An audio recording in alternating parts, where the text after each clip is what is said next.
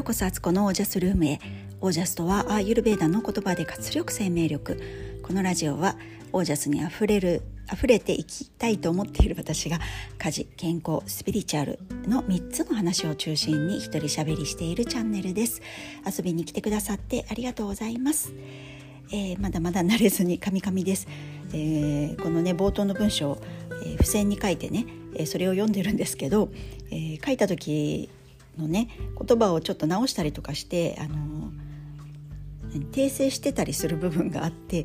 そこをねあのぐちゃぐちゃってなっててねちゃんとあのどこ読むんだっけみたいな迷っちゃうみたいな書き方になってて、えー、まごまごしてしまいました、えー、きちんと書き直したいと思います。失礼いたしました。はい皆さんいかがお過ごしでしょうか？ちょっとねここ何日か、えー、ポッドキャストの方お休みしてたんですけどなんかねこう本当自分のリズムで、えー、このねポッドキャストもね続けていけたらなと思っていますので時々お休み入ったり、えー、もしかしたらね1日2本撮ったりとかする回とかあるかもしれません。どうぞお付き合いしていただけたら嬉しいです。ありがとうございます、えー、今日はですねあの暮らしについてお話ししようと思っています。私ですね今とても燃えております何にっていう感じなんですけど、えー、それはですね自分の暮らしをねとことん心地よくするための努力を惜しまないっていうことです。えー、本当にね自分の家が、まあ、大好きなんですけど、えー、大好きだけどまだね妥協している部分とかね、まあ、家族がねあのいるからこうこうしたくても、まあ、家族の反対があったりとかしてできないことももちろんあるし、まあ、そこはね無理強いしないんですけどでもできるところはねもっともっとこだわってねあの片付けとか整理整頓そして自分のインテリアとかあとは断捨離をしていこうと、えー、強く心に決めました。でこのきっかけっていうのがあのもともとね大好きな大ファンの、えー内田綾乃さんというねライフスタイルの本をね結構出されている方がいるんですね昔からすごく好きで、え彼女のこうインテリアとか、えー、なんだろうお家の様子とかねこだわり加減っていうのがもうね突き抜けちゃっててすごいんですよ。で最初はまあ本当こう彼女はねなんか読者モデルだったのかなインテリア雑誌の。でそっから編集部がねすごい人がいるってことであの彼女に目をつけてで彼女のライフスタイル本みたいのが毎年1冊出るみたいな感じになってたんですけど彼女私が知った頃に読んだ本本をね読んでびっくりしたんですよ。あのここまでこだわるんだっていうねあのある程度なんか妥協しちゃうとこってあると思うんですよね。インテリアとかでも。あの全てが全ての引き出し開けられたらちょっとそこは開けないでくださいみたいな場所があったりとか、まあ、ここはあの生活感出ちゃってますけど、まあ、家族もいるししょうがないんでみたいな風にね。なるかと思いきや、まあ、彼女は夫婦だけの暮らしをしてるからっていうとこもあると思うんですけど本当にね細部に至るまで彼女のこだわりがあって多分どこを開けられてもあの彼女がいるみたいな家なんですよ全てが。でそんな彼女の本をちょっと改めてあの読んで読み直しててねあの私は彼女の本全て持ってますので、えー、昔の特に昔のね初期の頃の本が私は好きであのその彼女のこだわりっぷりがもう前面に出てるのでで見直した時にあやっぱりいいなってもうつくつく思ったんですよ。であの先日終了しました「ハンドレッド・デイズ・オージャス」プログラムの中でも断捨離とか家の暮らしを整えるってことをみんなでやってたんで私もねあのちょっと断捨離しなきゃいけないことをねし始めたら楽しくてしょうがなくてで家がどんどんどんどんすっきりしていきえ自分の好きな空間により好きな空間になっていくことがもうもうねもうそこはかとなく嬉しくて楽しくてしょうがないんですね。あやっぱり私は暮らしを整えることが好きなんだなって改めて思ってで今ね子どもたちも大きくなってきてそれぞれのスペースがあったりとかそれぞれの好きなものとかこだわりが出てきてコントロール効かない部分っていうのが出てきてたんで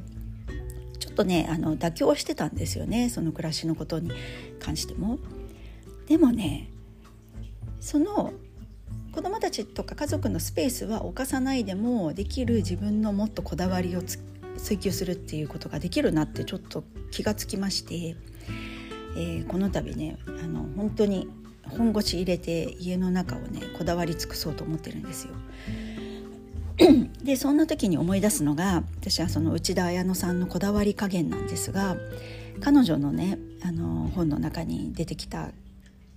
本棚があるんですけどその本棚全ての本が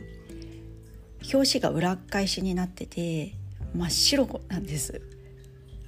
でそれ見た時にびっくりしましてここまでやるかみたいなねだけどすごく彼女の気持ちもわかるんですよ本ってやっぱりいろんな想定があるから色がねこういろんな色が入ってきちゃうしあの文字のねフォントも違ったりとかしてちぐはぐちぐはぐな感じがどうしても出てしまうんですよね。でそんな本棚を彼女はその表紙を裏返しにするってことで自分テイストに変えてるところがもう最初見た時ね度肝を抜かれたんですよ。でそのねあの裏表紙になってるところに自分であの彼女も独特のこう字字を書くんですけどその字であのそれもねシルバーかなんかの文字あのペンを使ってるのでそんな目立たないんですよね。それで何の本かっていうのがこうアルファベットで書かれてるみたいな 本当にね多分本探すのは大変なんだろうけどでもまあ自分が持ってる本ってあってもね100冊ぐらいとか多分断捨離していけばねそれぐらいに収まるのででそんな中でねこう裏表紙になってようが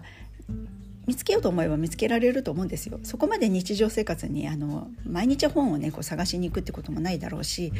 あの本棚にねだから支障はないと思うんですよね。あこんなこだわっていいんだってことを私は彼女に教わったというかそこまでやるとやっぱり人から見た時に「えやりすぎじゃない?」とか「え使いにくいよ」とか言われる声がやる前から聞こえてきてしまって躊躇してやらないっていう選択になることが普通だと思うんですけどでもよくよく考えたら自分の家なんだし、まあ、家族に了解を取ってたりとかすれば別に良くないっていうのも事実なんですよね。でそれをちゃんと彼女は実行していてそのすがすがしさに私はもうもう涙すらするみたいなね本当に感銘を受けて改めてそのページをもう一回見てね私も本当ここまでこだわろうって思ったんですよ。まあ、本棚はねそういうふうにするかどうかは別として、えー、本当引き出し1個開けても自分っていうものがテイストとして揃っている状態に家の中をするようにやってみようって今ね決断してるんです。で今週からやってみようと思っていることはあのペンキでねこう塗れるものはね白く塗っちゃおうって今思っていて、えー、とりあえず決めているのがえー、コーヒーのドリッパーのね、えー、コーヒースタンドを新しく買ったんですけどそれが木の白木のね、え、ものなんですけどそれはそれでいいんですけどやっぱりねキッチン白いのねすごく私好みなんですよ全てが白いっていうのが。なのでそのコーヒードリッパーのスタンドも白く塗るのとあと包丁立て IKEA のね木の包丁立てを使ってるんですけどそれもねあの白くしようかなと思ってるのとそしてなんと神棚をですね白く塗ろうとしている私がいますでここはねすっごい躊躇したんですけど神棚といえばね神様じゃないかっていう神様をペンキで塗るのかって思った時に何度も思ったんですけど「ないないないないないない」って自分でね打ち消してたんですがやっぱりねこうねインテリア全体を見るとどうしても神棚がねとても目立つんですよね。でなんかなんとかしたいなってずっと思っててでこの度こういう心境になった時にもう一度神棚を見てあやっぱりやっとこって決めました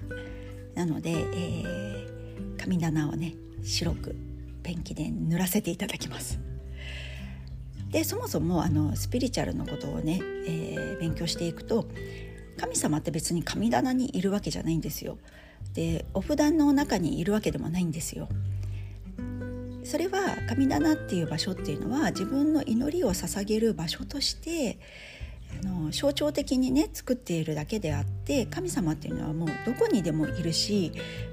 むしろま自分の中にいるそこが分かってれば別に神棚をね塗ることに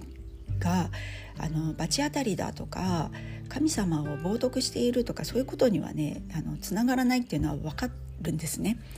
改めてそこもね思い返してそうだよなと思って神様こんなことで絶対怒んないしあのこれは神様ではないんだっていうふうにねだったら自分が毎日祈りを捧げる場所が自分が大好きな場所で見れ見るたびにあいいなって思う場所にすることの方がより祈りがね神聖なものになると思うんですよ。なのであのそこのね、えー、ハードルを突破しましたので、えー、神棚神棚をね白く塗るということをね、えー、やろうと思っています。ちょっとそれはね映像に撮ったりあの写真に撮ってね、まあ、YouTube とか、えインスタに上げてみようかなと思っていますのでよかったらウォッチし続けてください。はい。という感じでねさらささらにさらに私あのいろいろこだわりが突き抜けそうな感じの、えー、2022年10月でございます。皆さんのこだわりはいかがでしょうか？なんかねこだわりって中途半端にやってるとツッコミ入るんですけど突き抜けちゃうとねもう誰もね何も言ってこないくなるんですよ。それはさかなクンとか渡辺直美さんを見てると私はわかるんですね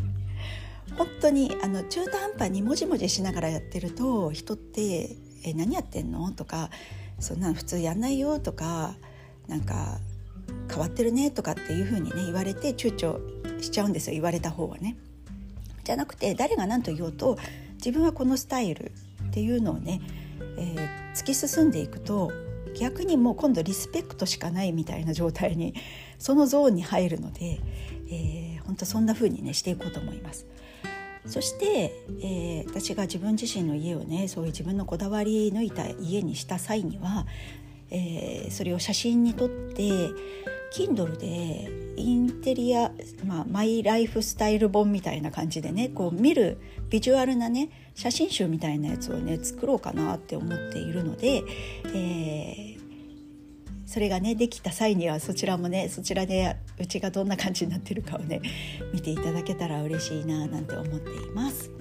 はいということで今日はこの辺で最後までお聴きくださり本当にありがとうございます。えー、それでは皆さんの暮らしは自ら光り輝いてオージャスにあふれたものです。オージャスこだわりをこだわり尽くしたら突き突き抜けられます。はい